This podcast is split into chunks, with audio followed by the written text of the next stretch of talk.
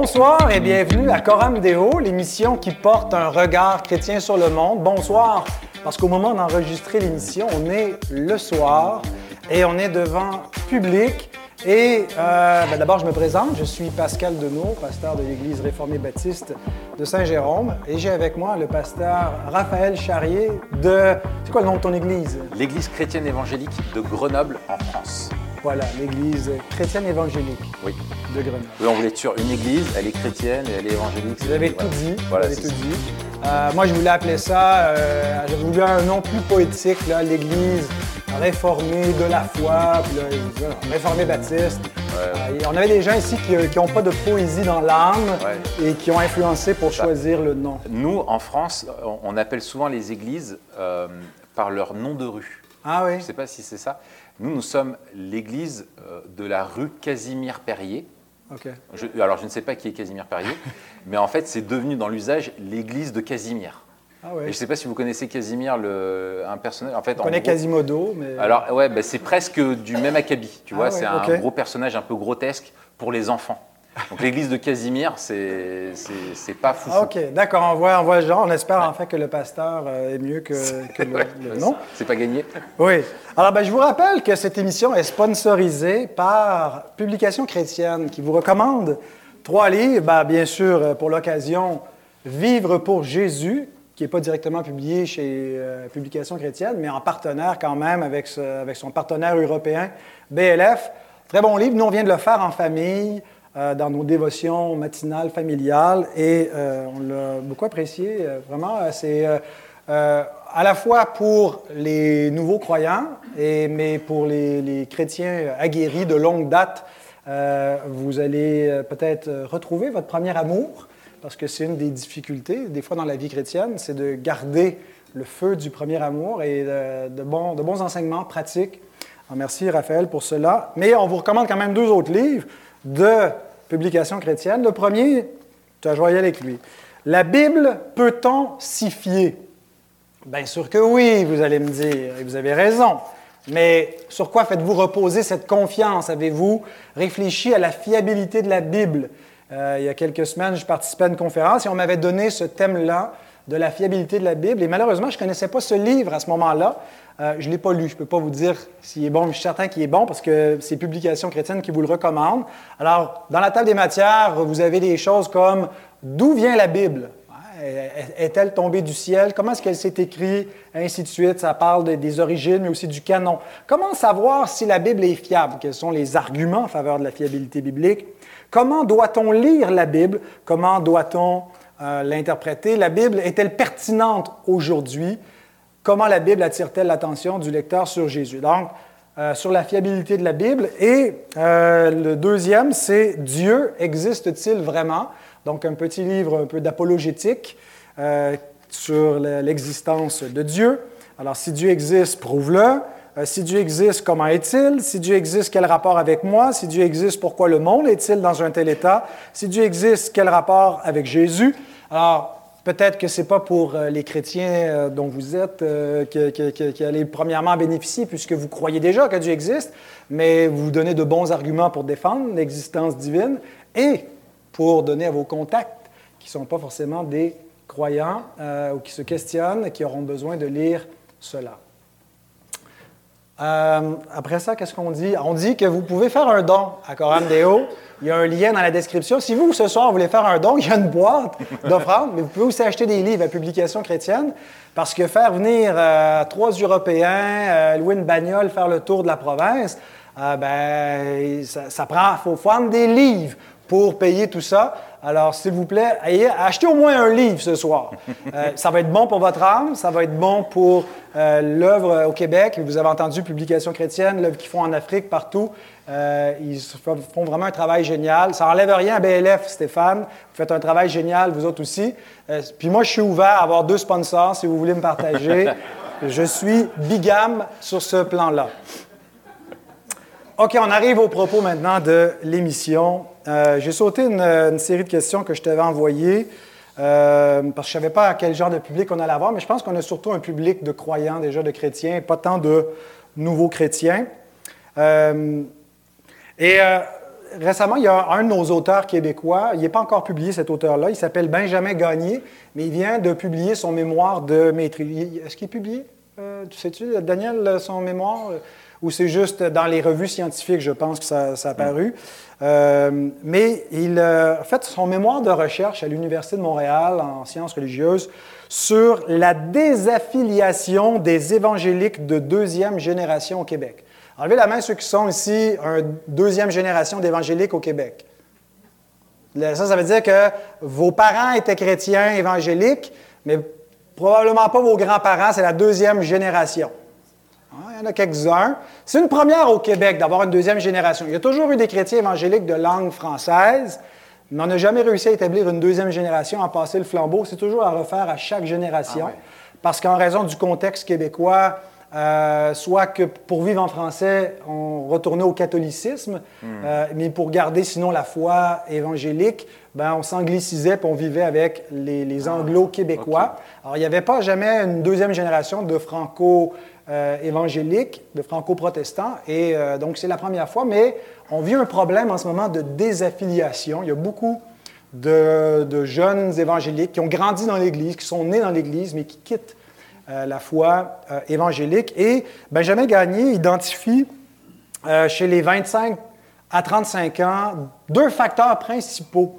ce n'est pas les, seuls, mais deux facteurs principaux qui reviennent chez ceux qui, se, qui apostasient, on pourrait dire, ou qui se, dissocient des évangéliques maintenant.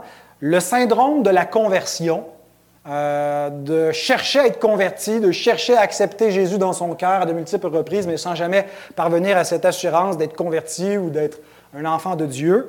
Et le deuxième, c'est la culture inatteignable de la pureté sexuelle dans nos milieux. Euh, on vit un peu dans une bulle, le monde évangélique, par rapport à la, licence euh, de la société dans laquelle nous vivons. Euh, rapidement, comment tu vois ces deux problématiques dans les milieux évangéliques qui ne sont pas propres au Québec? Je pense que vous mm. devez avoir des choses similaires euh, en Europe, euh, et, en, particulier vis-à-vis de la deuxième génération.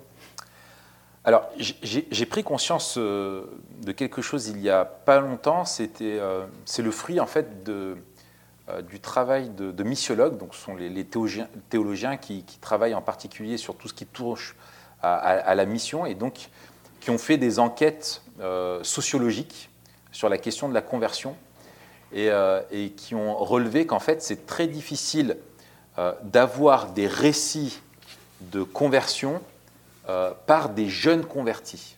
Parce que eux-mêmes, sur le moment, leur expérience, ils ont du mal à mettre du sens sur ce qu'ils vivent.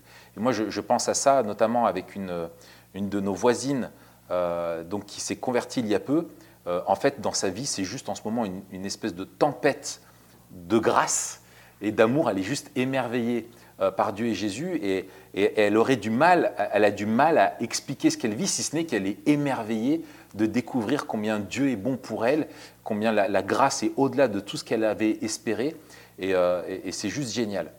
Et en fait, ce, que nous avons, disent les missiologues, ce sont des récits de conversion qui sont faits élaborés dans le temps par des chrétiens au fur et à mesure, et donc qui vont donner une lecture, un narratif théologique à leur expérience réelle de, nouvelle naissance et de conversion.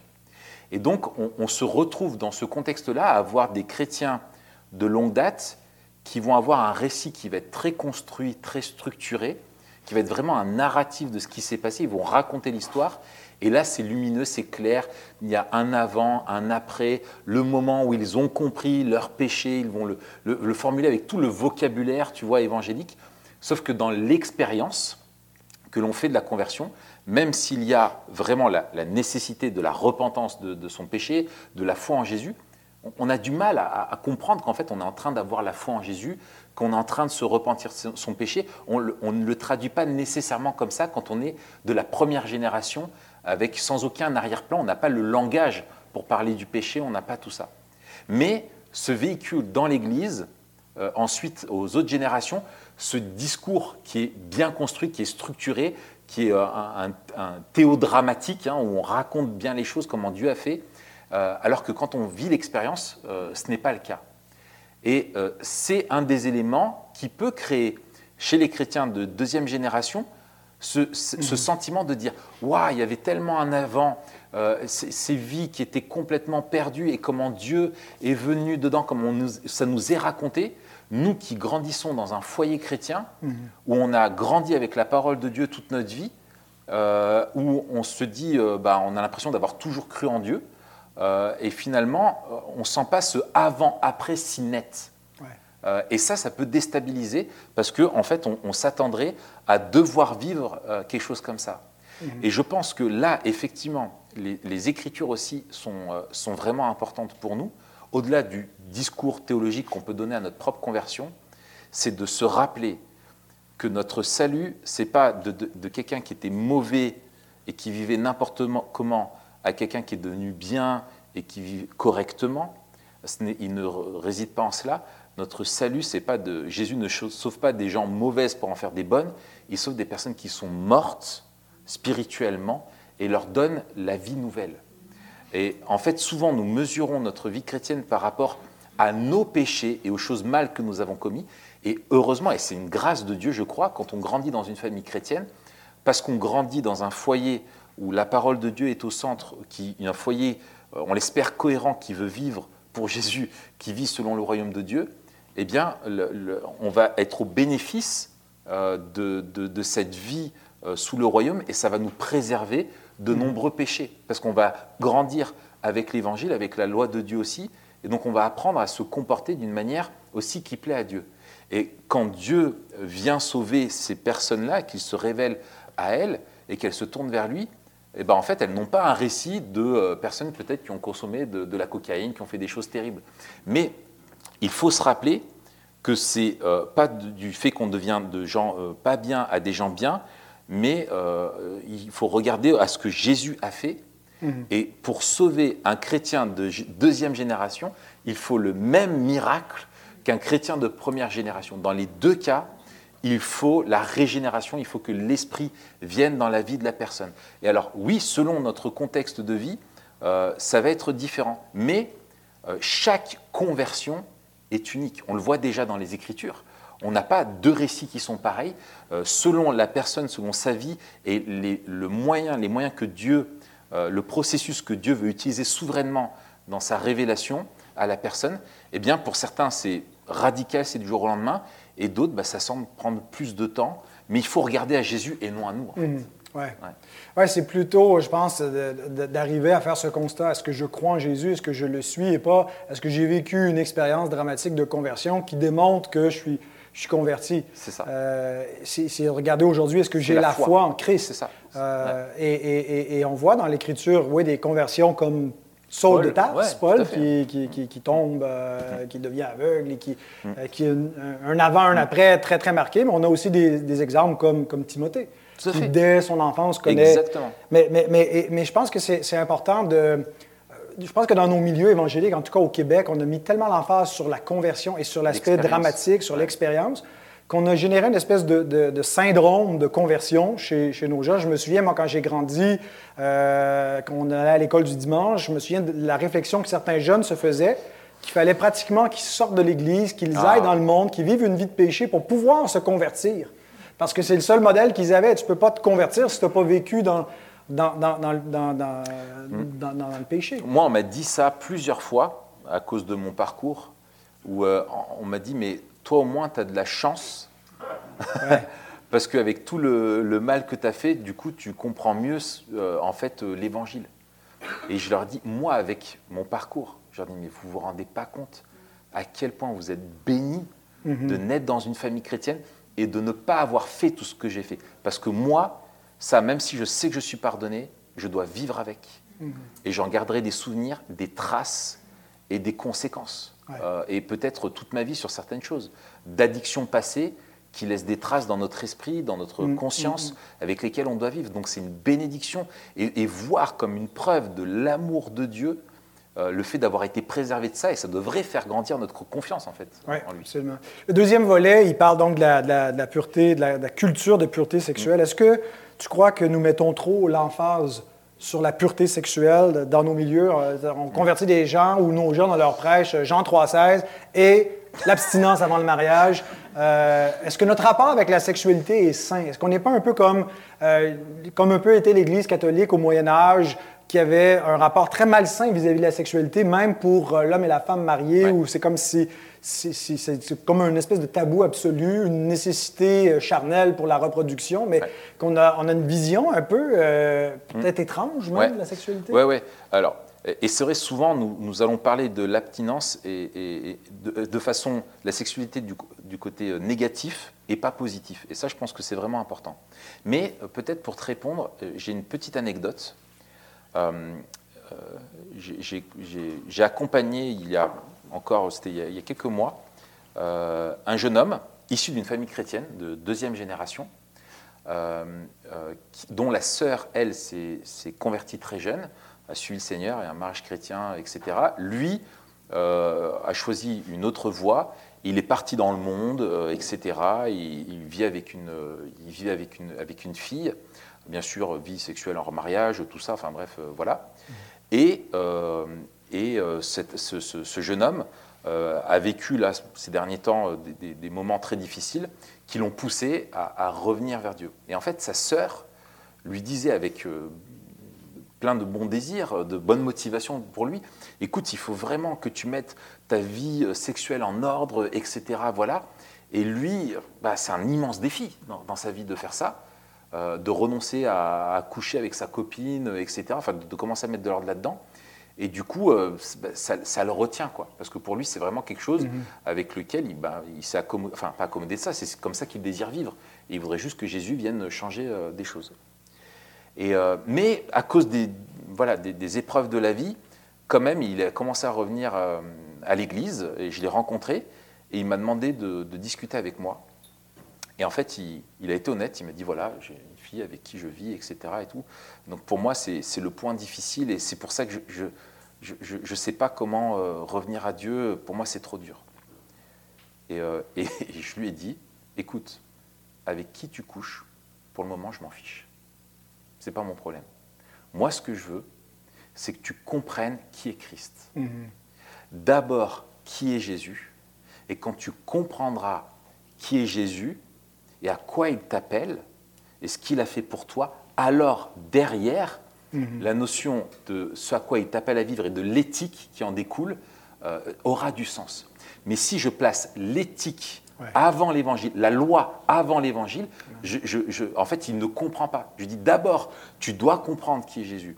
Et quand tu comprendras à quel point il est merveilleux et laquelle, la vie à laquelle il t'appelle, elle est bonne pour toi. Mhm. D'abord, on, on, en parlait tout à l'heure de, Matthieu 11, 28 à 30, venez à moi, vous tous qui êtes fatigués et chargés, vous trouverez du repos. D'abord, apprends à découvrir qui est Jésus, tu vas trouver le repos. Et ensuite, quand tu connaîtras Jésus, tu comprendras que son fardeau est, bon pour toi, est léger. Aujourd'hui, ça te semble un fardeau, euh, des exigences qui te semblent inatteignables. Mhm. Parce qu'en fait, il a besoin d'abord de Jésus dans sa vie. Et, de mener une bonne vie sexuelle, une bonne éthique, ne va pas le sauver. C'est Jésus qui va le sauver.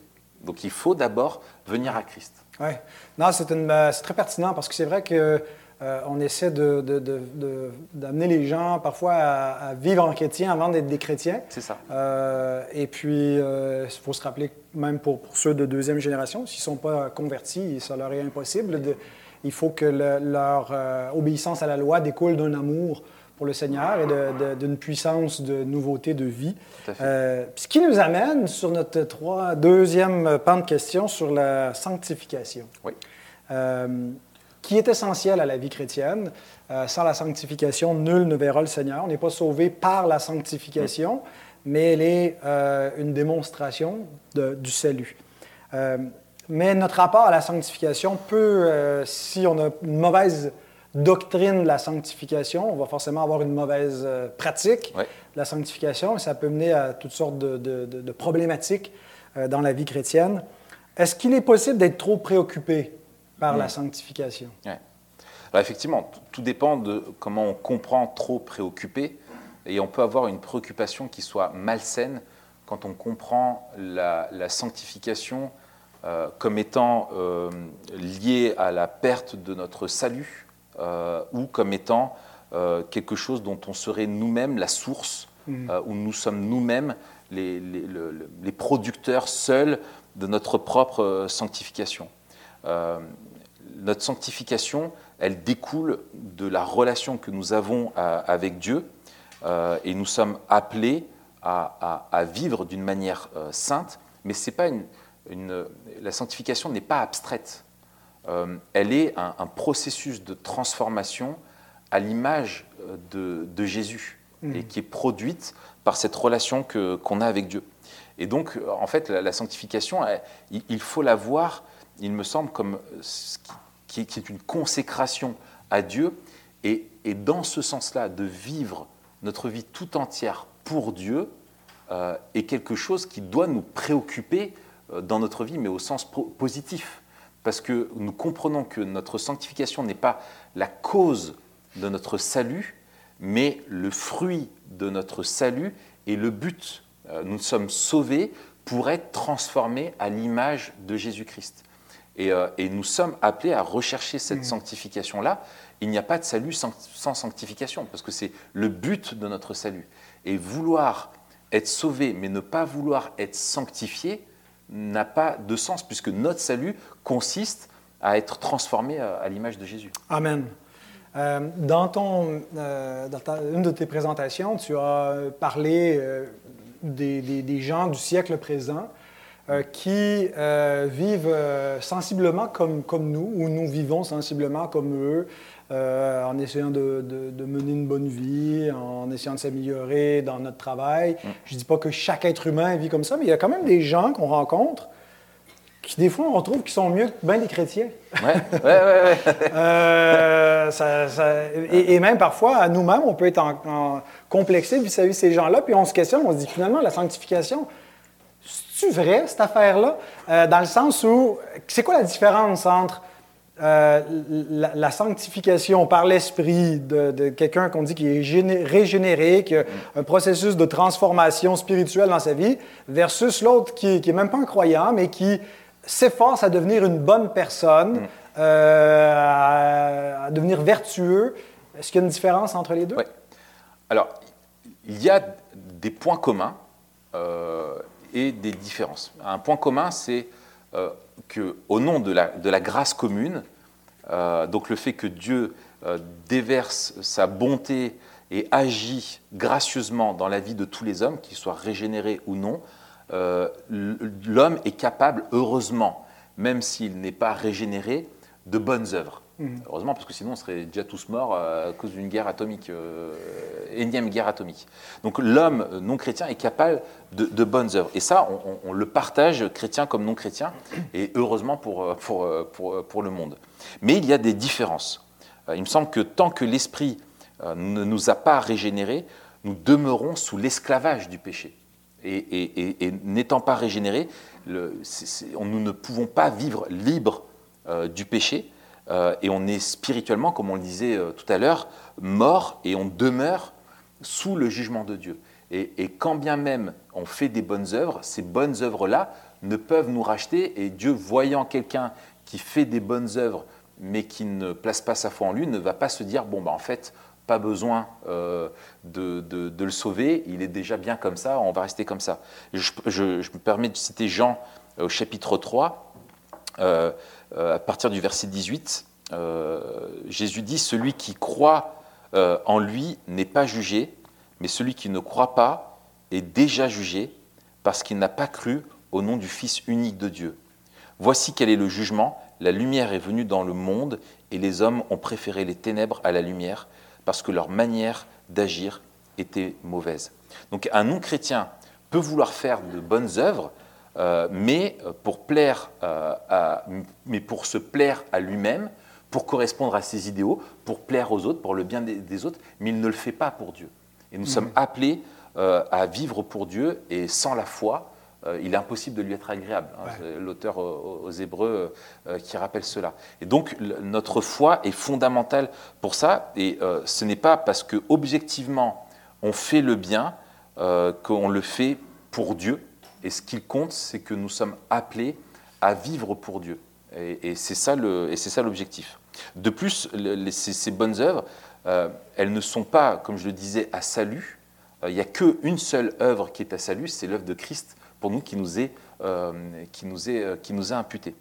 Mm. Voilà. Donc euh, pour le chrétien, euh, pour nous, c'est vraiment important que notre, de comprendre que nos bonnes œuvres découlent de notre salut, elles en sont un fruit et non pas la cause, elles en sont un fruit dans notre vie. Euh, et quand on ne voit pas de fruits, ça devrait être quelque chose qui nous confronte. Et Dieu peut juger et, et a jugé son peuple euh, par les peuples étrangers. On le voit dans l'Ancien euh, Testament, où Dieu peut utiliser des, éléments extérieurs aussi pour nous, alors pour nous interpeller, alors des fois de façon très, très dure, hein, mais aussi pour nous interpeller. Et quand nous voyons, une, quand nous avons une manière de vivre qui est même moins vertueuse à certains égards que nos amis non chrétiens, euh, ça devrait être quelque chose qui vraiment nous interpelle, il me semble. Oui, absolument. Euh, et est-ce que tu dirais finalement, que ou que ce serait la bonne façon de dire, si on résume, que la, la différence fondamentale n'est pas tel temps externe, mais est vraiment au niveau interne, la disposition du cœur et, et- et ça. pourquoi elle est faite. Exactement. Et, Et, même, de foi. ouais, tout à fait. En- entre chrétiens, euh, entre deux chrétiens qui, euh, qui, qui lisent leur Bible tous les matins, bah, quel est celui qui est vertueux? Bah, Tu sais pas. Il y en a un peut-être qui le fait par légalisme, Mhm. euh, et l'autre non. Il y en a un qui va le faire pour euh, parce qu'il est, il est reconnaissant à Dieu et qui veut connaître Dieu. L'autre parce qu'il est con- convaincu que parce qu'il lit la Bible tous les matins, c'est un- quelqu'un de bien, etc. Tu peux même avoir un, un engagement euh, démesuré dans l'Église, mais le faire avec les mauvaises, mauvaises motivations. Et Dieu, lui, regarde au cœur. Et c'est vraiment, ça part du cœur et ça se traduit dans, dans notre vie. D'accord. Euh, toujours dans la sanctification, euh, un des paradoxes euh, qu'on a, c'est d'un côté, on ne peut pas se sanctifier soi-même. Ouais. Euh, c'est pas une œuvre de la chair, c'est une œuvre de l'esprit. Euh, et, et- et donc, euh, c'est- ça, c'est l'œuvre de Dieu, mais en même temps, on est appelé à faire des efforts. Ouais. Euh, comment réconcilier ces, ces- ces deux aspects-là, là, qu'on ne peut pas le faire, puis il faut quand même faire des efforts? Ouais, c'est ça. Alors effectivement, tu as, raison euh, de le dire, c'est l'œuvre de Dieu avant tout dans notre vie. Notre sanctification euh, se fonde dans l'œuvre de Dieu. Elle est voulue par le Père, la sanctification. Elle est rendue possible par l'œuvre du Fils à la croix. Et elle est expérimentée par l'œuvre de l'Esprit en nous qui nous communique tous les bienfaits euh, de, l'œuvre de Jésus à la croix pour nous. Et donc nous sommes euh, parce que nous sommes sauvés, nous sommes déclarés saints, hein, nous, sommes, nous sommes déclarés saints, nous sommes saints, et donc nous pouvons progresser dans la sainteté, de vivre conformément à ce qui nous a été donné et, ressembler de plus en plus euh, à Jésus. Donc c'est vraiment une œuvre trinitaire avant tout dans notre vie, euh, la, sanctification. Et cette œuvre-là, elle nous rend participants, et Dieu nous, nous, nous, nous- parce qu'il veut une relation avec nous et qu'il nous a sauvés afin qu'on vive pour lui, l'Esprit nous rend capable de, de- de chercher à faire de bonnes œuvres, nous rend capable de, faire des efforts pour notre sanctification. Et il me semble que le, le- le texte de la deuxième épître de Pierre, le chapitre 1, euh, il rappelle que euh, Dieu nous a donné tout ce qui est nécessaire euh, pour notre sanctification. Et il poursuit en disant, à cause de cela, faites tous vos efforts. Donc Dieu nous a tout donné et la sanctification est rendue possible. Et parce qu'elle est possible, eh bien, nous devons nous exercer, nous devons, nous sommes responsabilisés euh, et elle découle cette sanctification de notre relation avec lui. Mhm. Un peu comme dans Philippiens 2 aussi, il est dit de travailler à notre salut avec Voilà. crainte et tremblement, Voilà. car c'est Dieu qui produit en vous le vouloir et le faire. Totalement. Euh, donc, euh, voilà, ce n'est pas le, c'est pas le vouloir euh, propre à la chair, mais c'est le, c'est le vouloir qui vient de la nouvelle volonté ça. renouvelée en C'est Christ. ça. Et, et c'est pour ça que toute œuvre bonne dans notre vie doit nous pousser à l'adoration de Dieu, parce que nous reconnaissons que par nous-mêmes, sans l'œuvre de l'Esprit en nous, nous serions incapables de la moindre œuvre bonne. Et moi, ça m'attriste des fois quand je vois chez les chrétiens des débats sur le Saint-Esprit qui se limitent à la question des, des différents dons, etc., comme si l'œuvre du Saint-Esprit se limitait à ça, alors que nous devrions ensemble reconnaître le rôle majeur de l'Esprit dans notre vie, où toutes les choses bonnes que nous faisons, mais gloire à Dieu pour, pour tout ça, parce que c'est son œuvre en nous, nous-mêmes, nos cœurs, notre disposition est de fuir Dieu, d'être rebelle à Dieu, et à chaque fois que nous obéissons, ben, nous ne pouvons en tirer aucune gloire. Toute la gloire revient à Dieu qui produit en nous le vouloir et le faire. Ouais. Troisième catégorie de, questions, Raphaël, euh, l'Église. Euh, tu présentes dans ton livre la vie de disciple comme une vie euh, où on appartient à un corps. Est-ce que c'est possible d'être un disciple sans appartenir à l'Église du Christ? non. Parce que être, être, être disciple, c'est être sauvé, c'est être intégré à l'Église, mmh. intégré au peuple de Dieu. Euh, L'Église fait partie de l'Évangile. Le but de Dieu est de se faire un peuple qui lui appartienne, et c'est pour ça qu'il a envoyé son Fils. Donc quand nous sommes sauvés, nous sommes intégrés de fait au peuple de Dieu. Alors on peut euh, être chrétien et malheureusement ne pas avoir la possibilité de faire partie d'une Église locale. Mais pour autant, nous faisons partie du peuple de Dieu. Euh, mais, et c'est pour cela, parce que c'est une réalité que nous sommes ah, cette réalité euh, euh, spirituelle, euh, elle est appelée à être vécue dans une réalité terrestre qui est une communauté locale qui vit et fonctionne comme le corps de Christ. Mhm. Tu as abordé un des aspects de, la discipline chrétienne dans, ton dernier, dernière présentation, qui est la redevabilité. comment est-ce qu'on trouve un partenaire de redevabilité? Là? Il y a peut-être des gens ici qui sont intéressés à cela, mais qui n'ont pas euh, comment est-ce qu'on fait ça exactement? Est-ce que ça, doit se faire juste naturellement ou il y a des choses concrètes pour avoir un partenaire? Alors, euh, je dirais que oui, il y a des choses concrètes qu'on peut faire. Il faut être intentionnel là-dedans, il faut le vouloir. Euh, je dirais qu'il faut commencer à prier pour cela. demander à Dieu le, le, désir de ça, que ça grandisse et l'intention de ça. Et puis, il faut trouver une personne euh, je pense qu'ils soient alors, de même sexe.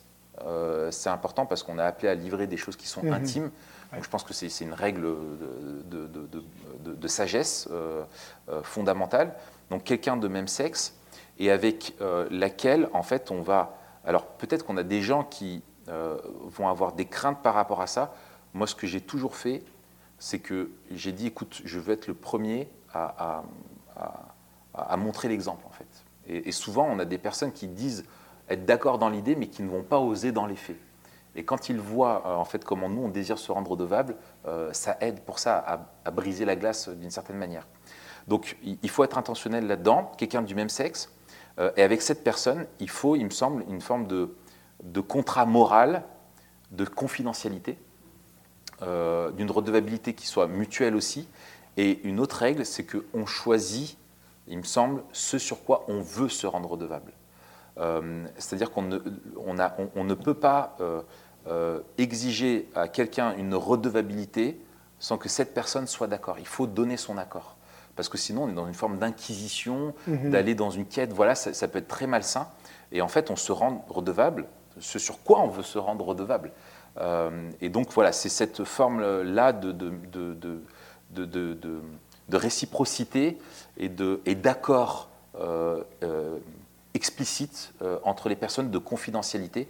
Il faut avoir l'assurance que ce qu'on partage reste dans le, dans, dans, dans, soit, alors, soit dans un tout petit groupe ou vis-à-vis de, notre frère, et que l'autre va mourir avec. Mmh. et briser cette confiance-là, c'est terrible. Sauf si, bien sûr, euh, la personne est en danger ou met en danger d'autres personnes, où là, euh, c'est un devoir euh, éthique de, réagir. Mais sinon, si la personne est, vraiment repentante de son péché, etc., on doit garder ça pour nous et être, fidèle là-dedans. Et, je dirais une autre chose aussi, c'est que c'est vraiment important d'être centré sur l'Évangile. Et, le but de l'autre n'est pas de nous absoudre de nos, péchés, comme ça a pu être compris dans l'histoire de l'Église, euh, non, le but de l'autre est de nous rappeler l'œuvre de Christ et de nous exhorter à lui faire confiance et à marcher dans la lumière. Donc on est vraiment dans l'idée d'un confident qui va nous écouter. Donc il faut avoir quelqu'un quand même, je dirais, en qui on a confiance et qui a démontré euh, un vrai amour pour le Seigneur, une bonne, saine compréhension de la grâce de Dieu, qui n'est pas une grâce à bon marché, mais qui, va nous encourager à la sainteté. Ouais. Si ça vous intéresse d'en apprendre plus, il y a euh, une section dans le livre où on développe euh, concrètement, quand on se rencontre, euh, comment, comment on a ce rapport, comment on peut mm. développer ce, lien de redevabilité. dernière thématique, être un disciple, c'est aussi faire d'autres disciples. L'évangélisation, euh, en fait, est-ce que faire des disciples et évangéliser, c'est identique? Alors, euh, pas tout à fait. Euh, faire des disciples, c'est plus qu'évangéliser. Le mandat missionnaire n'est pas d'aller parmi toutes les nations et de faire des convertis. c'est justement de faire des disciples. Et là, on en revient hein, à la thématique précédente sur le syndrome de la conversion, comme tu mhm. l'appelles. Euh, euh, donc l'évangélisation, le témoignage de l'évangile fait partie du mandat missionnaire, mais le mandat missionnaire est plus qu'annoncer que, l'évangile, il est d'apprendre aux personnes qui répondent à l'évangile à vivre en disciples de Jésus-Christ. Hmm. Et en fait, c'est ce que Jésus a fait avec ses disciples, il a appelé ses disciples à faire de même avec l'autre avec les autres, avec une autre génération qui reproduit avec une autre génération. Donc oui, nous devons annoncer le message de l'Évangile, mais la responsabilité des chrétiens et de l'Église est de dire, ben, une personne qui répond oui à, Jésus et qui s'engage à le suivre, comment est-ce qu'on va lui, apprendre, lui transmettre ce que c'est que vivre pour Jésus et l'accompagner et mhm. cheminer avec elle pour l'aider à, le faire. Donc des parents qui euh, élèvent leurs enfants dans le Seigneur, qui essaient d'en faire des disciples pour Christ, euh, un croyant qui accompagne un frère ou une sœur plus jeune dans la foi, font, des, disciples. totalement. Est-ce qu'il y a des. Euh, on revient plus sur l'évangélisation. Est-ce qu'il y a de mauvaises techniques d'évangélisation? Alors, euh, je pense que quand on comprend l'évangélisation avant tout comme une technique, euh, on, peut prendre un mauvais biais. et c'est vrai que ça a été compris comme ça beaucoup, avec toute une sorte de méthode à maîtriser et, on va faire du copier-coller. En fait, on applique la méthode un peu comme des bulldozers euh, à tout le monde. Quand on regarde dans les évangiles, euh, on constate que Jésus euh, posait énormément de questions. Je lisais récemment dans un, dans un livre que l'auteur a compté que Jésus pose 307 questions en tout dans, dans, les évangiles. Alors, il y a beaucoup de questions qui sont rhétoriques, mais qui étaient là pour faire réfléchir les gens. Et qu'on pose à Jésus une centaine de questions dans les évangiles, et que Jésus, en fait, répond explicitement à trois. Donc, littéralement, pour 100 euh, questions qu'on lui pose, il répond à une. Et en fait, Jésus posait énormément de questions pour faire réfléchir les gens, pour euh, les connaître, pour, euh, voilà, pour les interpeller et tout ça. Et on ne voit pas chez Jésus deux discours qui sont les mêmes. Pareil pour les apôtres. À chaque fois, il y avait une compréhension, il cherchait à comprendre quel était le contexte, les personnes qui avaient en face d'eux, et, pour leur annoncer pour Jésus la bonne nouvelle du royaume et pour euh, les apôtres bah, la bonne nouvelle de, Jésus-Christ. Donc vraiment, il faut chercher à connaître les gens, être impliqué avec elles. Et moi, je, parle souvent de, l'évangélisation qui, peut être mal compris comme une forme un petit peu de requin euh, ou une forme d'évangélisation de prédateur, tu sais, où euh, les, chrétiens vont chercher à avoir des, des, contacts comme un requin va chercher trouver une cible, et puis il va essayer, et puis s'il rate, le requin, il va essayer de passer à une autre cible. Et en fait, les chrétiens peuvent être comme ça avec des contacts où ils vont y aller euh, en annonçant l'évangile d'une façon très stéréotypée, euh, sans chercher à connaître la personne, à comprendre où elle est, et pour lui présenter l'évangile qui, euh, d'une manière qui va aussi toucher son cœur. et finalement, en fait, vont voir que ça ne marche pas et vont passer à une autre. Or, on le voit dans notre société aussi sécularisée, on a besoin d'être exposé au message de l'Évangile encore et encore et de comprendre ce que ça, ce que ça implique pour nous. Euh, ça veut dire quoi croire? C'est qui Jésus? Et il faut passer du temps pour expliquer, présenter la personne de Jésus, présenter pourquoi il est digne de confiance, pour que les personnes euh, lui fassent confiance pour leur vie et leur montrer comment toute leur vie doit lui être euh, remise. Donc vraiment, ça nous demande beaucoup plus qu'une forme de technique. C'est pour mmh. moi vraiment une façon de, de vivre, de comprendre ce qu'est l'Évangile et de le communiquer au quotidien euh, aux personnes qui nous entourent. Absolument. Euh, est-ce que tu as des conseils à nous donner pour vaincre la timidité ou la peur hmm. d'évangéliser qui nous retient assez souvent? Ouais. Alors, c'est vrai qu'on est tous confrontés à ça, et moi, le nombre de fois où j'ai laissé passer des occasions euh, pour ça, parce que j'étais craintif, je le suis encore bien trop souvent, euh, je pense que euh, tout commence dans notre piété. Euh, l'apôtre Paul encourage, je pense en Colossiens, au chapitre 4, il encourage les chrétiens à persévérer dans la prière, à racheter le temps, de, se conduire avec sagesse et de savoir répondre aux questions qui leur sont posées. Et en fait, la logique qu'on retrouve, c'est que si on remonte le raisonnement de Paul, si on, pose des, si on nous pose des questions, c'est parce que notre vie interroge. Pourquoi notre vie interroge? C'est parce qu'on se comporte avec sagesse et qu'on sait racheter le moment, donner de la valeur au moment, euh, saisir les occasions, etc., quand nous sommes avec les gens. Et comment nous avons euh, euh, été intentionnels là-dedans? Bah, Parce que nous avons persévéré dans la prière. Donc il faut vraiment nourrir notre, notre, notre, notre vie de prière, prier pour les gens qui sont autour de nous et chercher à, cultiver des moments qui vont être aussi favorables euh, à cela. Et, je pense que, euh, encore une fois, en, cherchant à imiter le modèle de Jésus, quand on cherche à, évangéliser, il faut d'abord chercher à poser des questions aux personnes, chercher à les connaître. Euh, et plus on va les, connaître, plus ça va aller. Et puis, un, dernier élément, je pense, moi, ce qui m'a pas mal de fois aidé, c'est d'oser dire à la personne ma crainte. Mmh. de dire, écoute, franchement, euh, je, voudrais te partager quelque chose qui, est très important pour moi euh, à propos de, ma spiritualité, mais j'ai peur que tu me rejettes ou que tu penses que je te juge parce que tu ne crois pas les mêmes choses. Et, ce que je vais te partager, c'est pas pour te l'imposer, c'est pour moi quelque chose d'important et, que j'ai à cœur de te partager parce que tu es mon ami, parce que tu es mon proche. Et, voilà, est-ce que tu es d'accord que je te le partage et tu me promets de ne pas m'en vouloir? Franchement, si la personne a un minimum de respect pour nous et qu'elle nous apprécie, bien sûr qu'elle va être d'accord de nous écouter.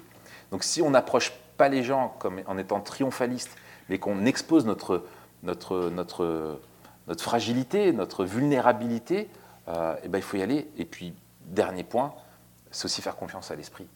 Et souvent, en fait, on croit que ça dépend trop de nos capacités intellectuelles, de, notre, de nous-mêmes, mais l'évangile euh, des Écritures, c'est la puissance du salut pour quiconque croit. Mhm. Donc il faut vraiment s'en remettre euh, à, Dieu, à l'œuvre de l'Esprit qui va convaincre la personne. Ce n'est pas nous qui allons la convaincre, ce ne sont pas nos arguments, c'est le Saint-Esprit. Donc simplement revenir à une simplicité euh, du partage de sa foi.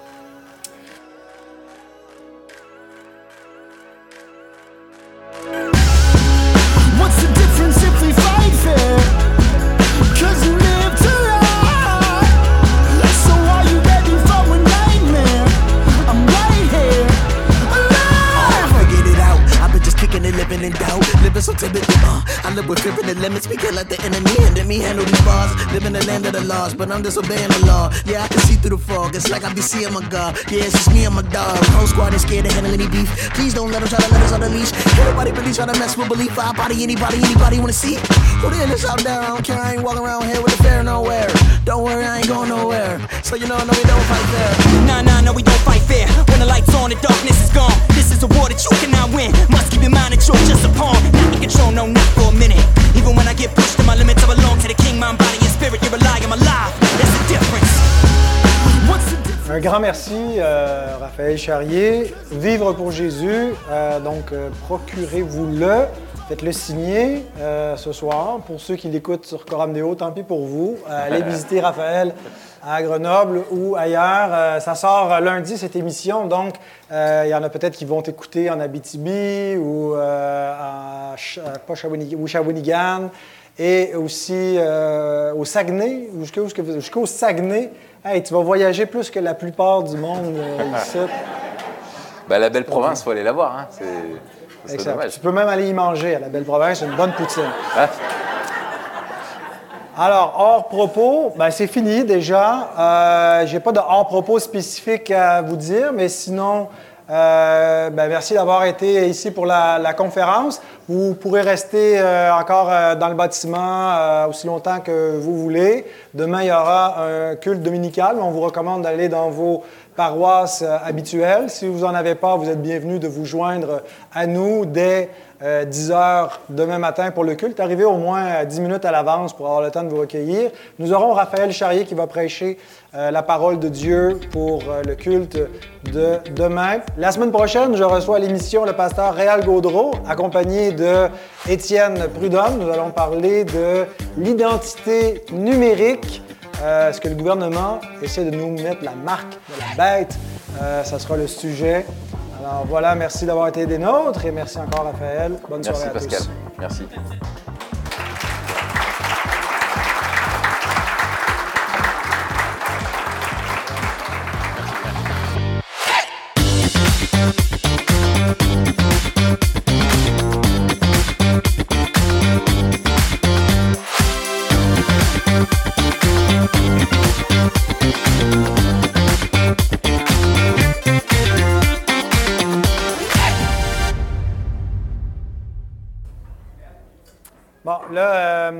Raphaël, tu sais qu'à Coram Deo, les bêtisiers, habituellement, on les enregistre avant le propos de l'émission.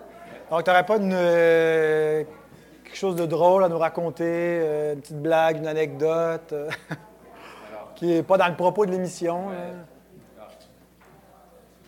J'ose parler de mes enfants? Oui, oui, parle-nous de, tes- de tes gosses. Ouais, voilà. Excusez. Voilà. J'ai appris que si je disais à quelqu'un que je voulais lui montrer une photo de mes gosses, c'est- ça- c'était compliqué. Et, euh, Au Québec, oui. c'est- ouais, au Québec, c'était compliqué. Et que si ma. que c'était ma mère qui gardait mes gosses en ce moment, enfin bref, et quand on commence à décliner les choses, euh, c'était assez, euh, assez comique. Et, euh, et en fait, euh, euh, maintenant que je, je- je- euh, je suis pollué par ça. je suis pollué par ça. Donc ça fait effectivement, euh, c'est vraiment très étrange. Mais euh, voilà. Mais, et tes gosses sont, sont, sont beaux, hein, si je peux me permettre. Ben, merci, merci. Euh, moi, nous, on en a quatre. Euh, et puis, euh, ils sont, mais ils sont même pas là, ils sont pas tous là. Il y en a qu'une, deux, qui sont très spirituels. Mais ça, ça n'a pas rapport avec l'émission. Ça, c'est parce que si vous connaissez KMDO, euh, on ne se prend pas très au sérieux. Puis, euh, dès que mes invités se connectent, j'enregistre déjà avant qu'ils arrivent et je les enregistre à leur insu. Donc, alors, je les fais parler, puis là, on dit de. Tu sais, Parce que quand on, a- on se présente souvent du haut de la tribune et tout ça, on est, euh, Oui. on est Bon chic, bon genre. bon chic, bon genre, on fait attention. Moi, je prends un accent, comme vous voyez. Euh, et, euh, mais c'est quand on montre la- notre vraie nature. Et ça, c'est le, le côté Coram Deo qui, qui plaît aux gens, c'est qu'on est, on est nature. Pas d'autres bêtisiers à nous dire? Là, comme ça, non. Moi, Ça je, va, suis, moi, je suis dans la. Je suis Non. pas dans la prévision comme ça. ça- D'accord. Est-ce que tu as goûté à la poutine? Tu n'as pas eu le temps encore? Non, pas encore. OK, Pas ça sent encore. bien. Ouais, ouais, ouais. Non, Ah, non, ben, J'imagine que Daniel va te faire euh, Ouais. goûter une. Et je une suis bonne pas ukrainien, poutine. donc euh, j'ai pas encore goûté. euh, Non, je comprends. euh, Ça, c'est, il y a des jeux de mots. Si vous écoutez Memento Mori, il y a beaucoup de jeux de mots. Parfois, il faut qu'il les explique euh, à son partenaire, Mathieu Gérard. Ouais, il est un peu lent à comprendre. un peu lent, Ouais, ouais. ouais, ouais. c'est vrai. On s'excuse, euh, Oui, Mathieu, on, euh, lui pardonne. de- OK. euh, on est prêt? Est-ce qu'à la régie, on est prêt? On enregistre? Là, je fais l'intro comme c'est supposé, là, comme si euh, c'était un vrai, un vrai épisode. Ah, Un, ouais, deux, trois, go. Bonsoir et bienvenue à Coram Deo.